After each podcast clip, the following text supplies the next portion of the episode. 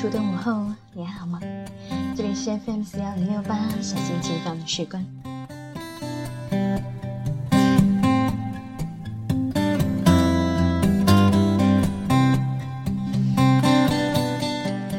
我不在的两周时间里面，你过得还好吗？除了新闻里面在播报的那些大事以外，你的生活有没有发生什么变化呢？还是一成不变的过着自己悠哉的小日子？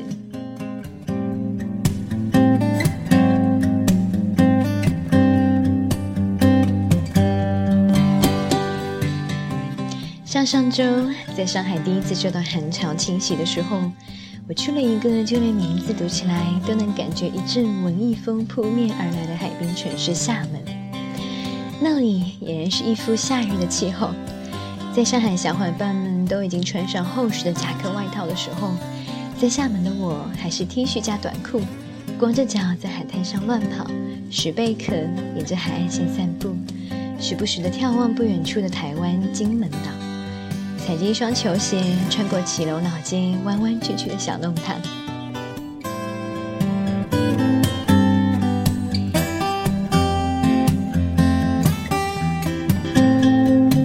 没有去踏破铁鞋的曾厝垵和厦门大学，我抱着心爱的佳能六 D，，走过中山公园的绿草老树，弯过两边都是欧式别墅的华兴路，终于循着 LP 上的路线找到那家名叫不在的书店。这是内地兴起独立书店的时候，厦门开的第一家。如今，独立书店的生存已经面临困局。所以，当我看到不在书店，安安静静地隐居在一个少有游客的老式别墅里，面对岁月的悠悠，它依旧安然存在的时候，我如获珍宝。如果下一次你也去厦门，如果你也有幸找寻到了这家独立书店的话，我推荐你一定要进去看一看。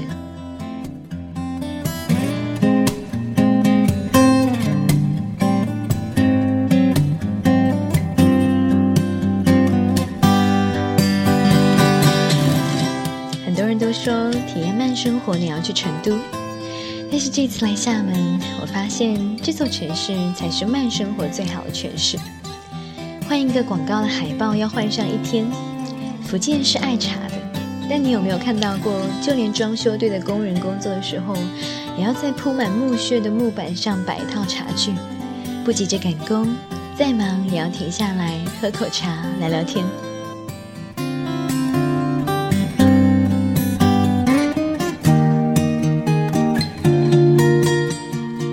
如果你坐过厦门的公交车，你就会留意到报站女生的声音糯糯的，温柔又亲切。他们的公交车在遇到人行道的时候，会有前减速慢行的提醒，而司机不管是有没有人在走，通过人行道的时候都会减慢速度，小心的前行。在厦门的车子是让人的，不管是在市区还是郊区。是谁说过上海这个国际化大都市就一定样样都领先呢？以此自居的优越感，是因为我们很少走出去看一看其他的城市，在很多方面，为人处事、道德标准和行为规范，根本不如一些正在兴起的小城市。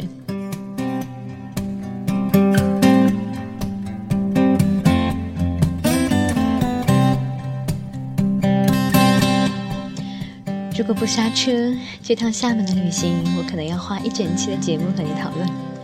但是我有在上期的节目里做过预告，这一次我们要聊完上一次我们开始的话题。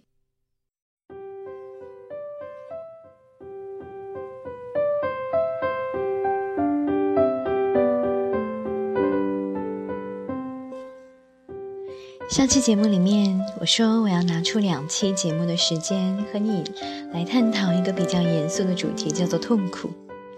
第一期我们聊的是关于过去的痛苦，所以这一期我们要来聊一聊当下真实的痛苦，以及痛苦对我们而言真正的含义。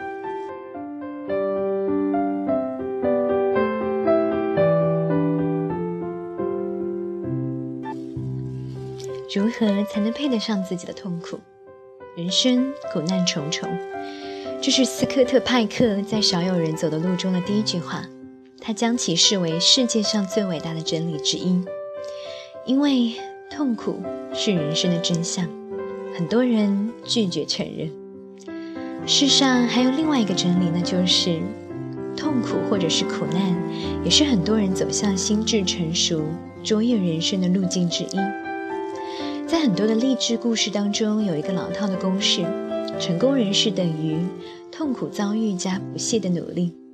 但是，我们也看到了很多相反的例子，相当一部分的人的人生被苦难击垮，甚至是彻底淹没。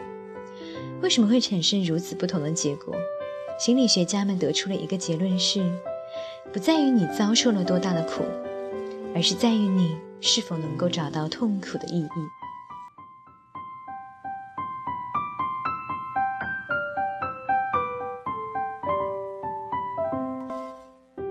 美国心理学家杰米·彭尼贝克设计了这样的一个实验，他发了很多的白纸给两组被试，让他们每次写连续写十五分钟，连续写四天。他要求一组被试写出的是一生最不愉快或者是伤痛的体验，最好是这辈子从来都不曾告诉别人的事情，而且要越详细越好。另一组被试则要求他们写的是别的主题。比如谈谈自己的房子、工作。过了一年之后，彭尼贝克取得了这些被试的医疗记录，结果发现，写创伤经验的被试第二年看病或者是去医院的次数变少了。随便写上一小时的东西，能减少一年后生病的次数，这听起来有些不可思议。但这个实验的奥妙，并不像有些人想的，仅仅是通过写作来宣泄痛苦或者是愤怒。重点不在于宣泄，而在于找出意义。彭尼贝克发现，通过那些通过写作来宣泄怒气的被试，并没有从中获益。第一天写作就能找出事件前因后果的人，也没有得到注意，因为他们已经找出了事件的意义。只有那些在四天写作过程当中逐步找到事件意义的被试，他们的健康状况在第二年才有所改善。之所以对这个实验印象深刻，因为我有亲身的体验。五年前，我遭遇了一次重大人生的灾难。八个月后，我开始写下自己的人生故事，从记忆的源头重写自己的走的人生路。我用了两年多的时间完成了这次苦难之旅。我得为自己寻找活着的意义。在开始写的时候，我写道。这个过程将充满了回忆、寻找和追问，答案也许在过程当中慢慢的浮现，也许永远都找不到答案。两年之后，在记忆之旅快结束的时候，我写道：“当厄运毫不留情地摧毁我的世界之后，我与这个世界就建立了一种新的联系。我抵达了世界的核心部分：生、死、爱。”苦难和疼痛，这些才具有真正重要的意义。相比之下，其他的一切都微不足道。自从我了解了世界的更多真相之后，我能够感受到来自一切不幸人生的真实疼痛。最终，我找到的意义就是，苦难将我从仅仅满足于一己之欢的小我状态中解放出来，推动我走向与他人温暖共情的大我世界。至此，我的人生有了使命感，开始另一种生长的方式。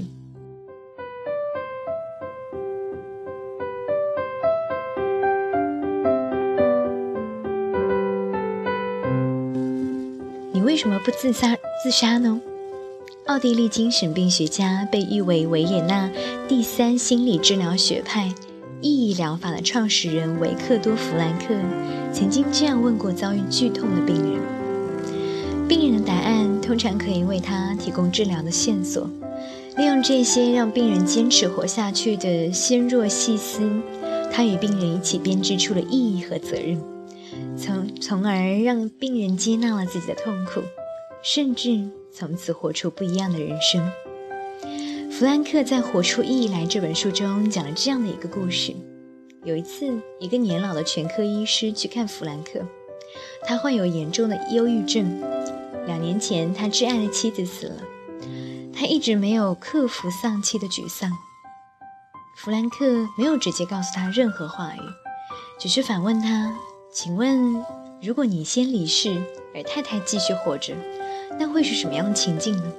他说：“哦，那对他来说这是很可怕的，他会遭受多大的痛苦啊！”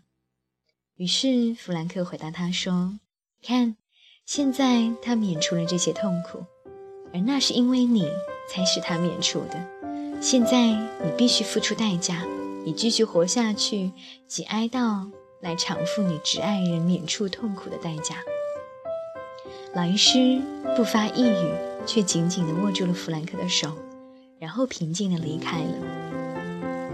痛苦在发现意义的时候就成不了痛苦了，弗兰克认为，而他的亲身经历就是这种观点的完美诠释。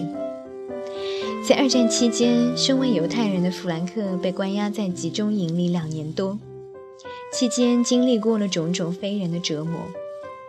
有一次，他随着漫长队伍由营区走向了工地。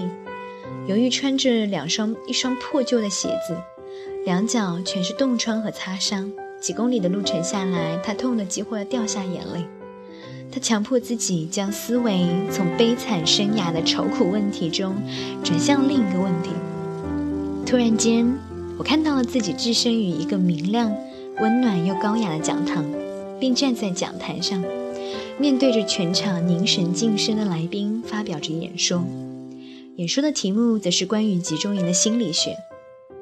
那一刻，神奇的事情发生了。他觉得自己所受的一切苦难，从遥远的科学立场上来看，全部变得客观起来。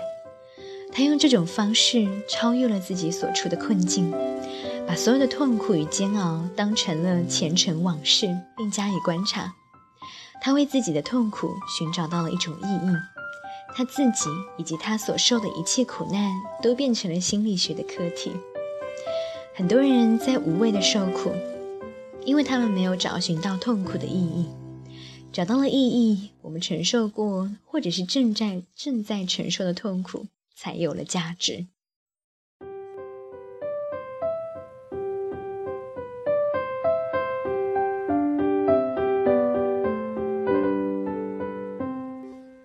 托斯托耶夫斯基曾经说过一句话：“我只害怕一件事，我怕我配不上自己所受的苦。如何才能够配上自己的痛苦呢？或者说，自己的痛苦如何才没有白受？这也是我经常思考的一个问题。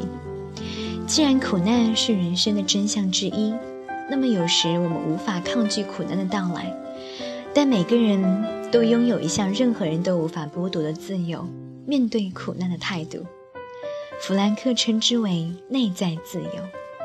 他认为，在集中营中结识的一些有良知的难友，他们承受痛苦的方式是一项实实在在的内在成就。他们配得上自己所受的苦。弗兰克自己的一生就像一具苦难意义的精神雕塑，他同样配得上自己所受的苦。我认识一位女士。她的儿子四岁的时候被诊断出是患自自闭症。经历过悲伤和绝望之后，他接受了自己悲剧性的人生真相，并选择更有意义的人生。二十多年后，他创造了一个传奇。现在，他的儿子以优异的成绩毕业于澳门大学后，又考入了香港大学读研究生。而他创办了目前国内最大的自闭症儿童康复机构。为千万个自闭症孩子家庭带去了福音。他叫方静，他的儿子叫石头，他的机构叫以灵，以灵取之于圣经，意为苦水变甜。我常常在想，如果他没有一个自闭症的儿子，他会有一个怎样的人生呢？他配得上自己所受的苦。许多超越苦难而成就卓越人生的人与他一样，他们有一种莫大的勇气。当遭遇一个伟大的命运的时候，能够以同等的伟大的精神和他周旋到底。弗兰克说：“一个人若能接受命运及其所附加的一切痛苦，并且肩负起自己的十字架，即使身处在最恶劣的环境中，照样有充分的机会去加深他生命的意义，使生命保有坚韧、尊贵与无私的特质。这样的故事总能让我想到一个词，叫做“浴火逢生”。一个人只要深切的明白自己人生苦难的意义，会从中会从苦难中的烈火中重生，从而让自己的人生变得熠熠生辉。那些配得上自己所受的苦的人，终有一天会让所有的苦水变甜。